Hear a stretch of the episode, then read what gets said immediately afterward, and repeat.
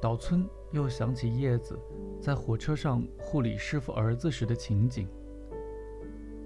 也许那真挚的感情中，表露了叶子的愿望。他想着想着，抿嘴笑了。那么，这次你是想去当护士的喽？我已经不想当护士了。你这样漂泊无着，怎么行呢？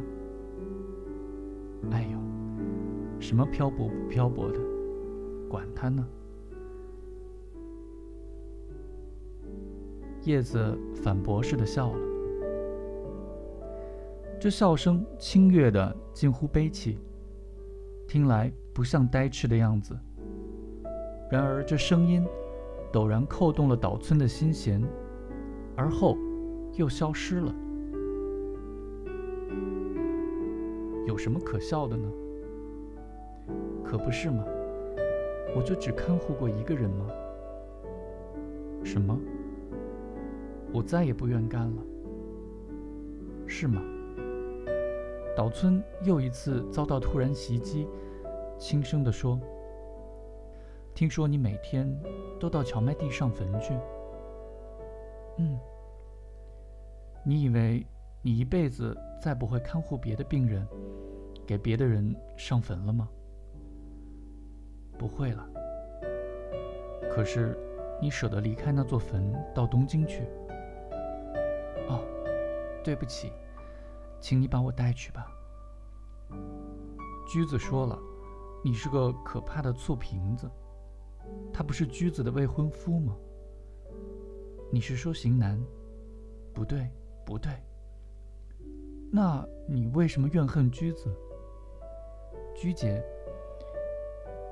叶子好像呼喊站在面前的人似的，目光闪闪的盯着岛村说：“请你好好对待驹姐，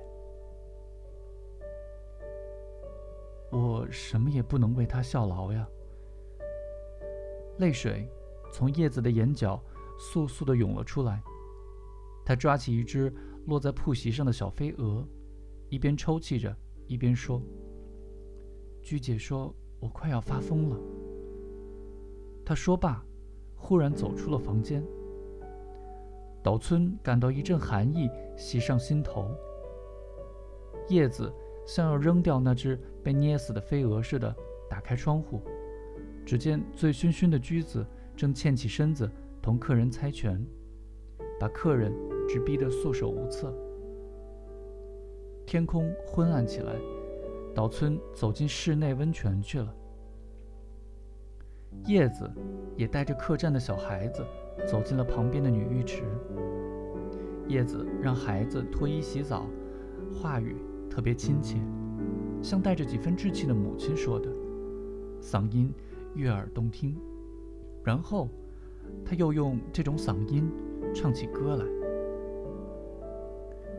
出了后院看呀看，一共六棵树呀，三棵梨树，三棵山。乌鸦在下面迎巢，麻雀在上面做窝。林中的蟋蟀啾啾鸣叫。阿山给朋友来上坟，来上坟呢，一个一个又一个。这是一首拍球歌，它用一种娇嫩。轻快、活泼、欢乐的调子唱着，使岛村觉得刚才那个叶子犹如在梦中出现似的。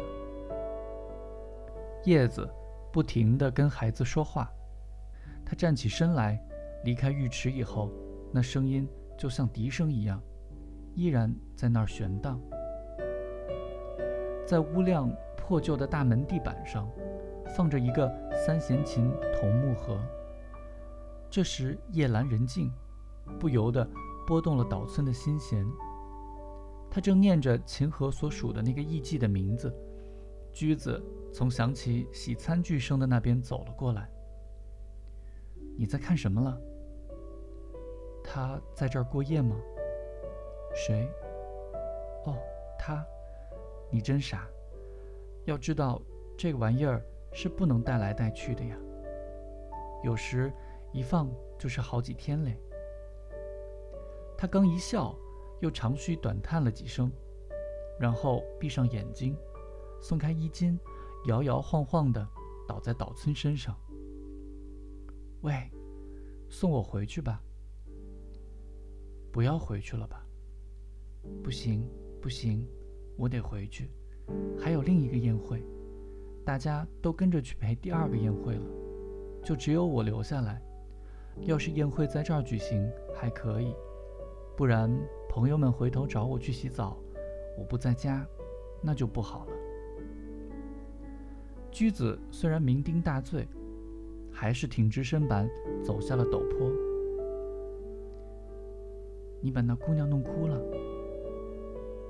这么说来，她真的有点疯了。你这样看人，觉得有意思吗？不是你说他快要发疯的吗？他可能是一想起你这话，不服气才哭起来的吧。那就好。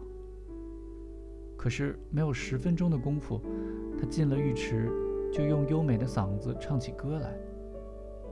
那姑娘有在澡堂里唱歌的怪癖。他一本正经地托付我，要好好待你。真傻。可是。这样的事，你何必要对我宣扬呢？宣扬？奇怪，我不明白，为什么一提到那个姑娘的事，你就那么意气用事？你想要她？瞧你，说到哪儿去了？不是跟你开玩笑。不知道为什么，我看见她，总觉得将来可能成为我的沉重包袱。就说你吧。如果你喜欢他，好好观察观察他，你也会这样想的。驹子把手搭在岛村的肩头上，依偎过去，突然摇摇头说：“不对，要是碰上像你这样的人，也许他还不至于发疯呢。你替我背这个包袱吧。你可不要这样说。你以为我撒酒疯？每当想到……”他在你身边，会受到你的疼爱。我在山沟里过放荡生活，这才痛快呢。喂，别管我！驹子急匆匆地逃脱开，咚的一声碰在挡雨板上，那里是驹子的家。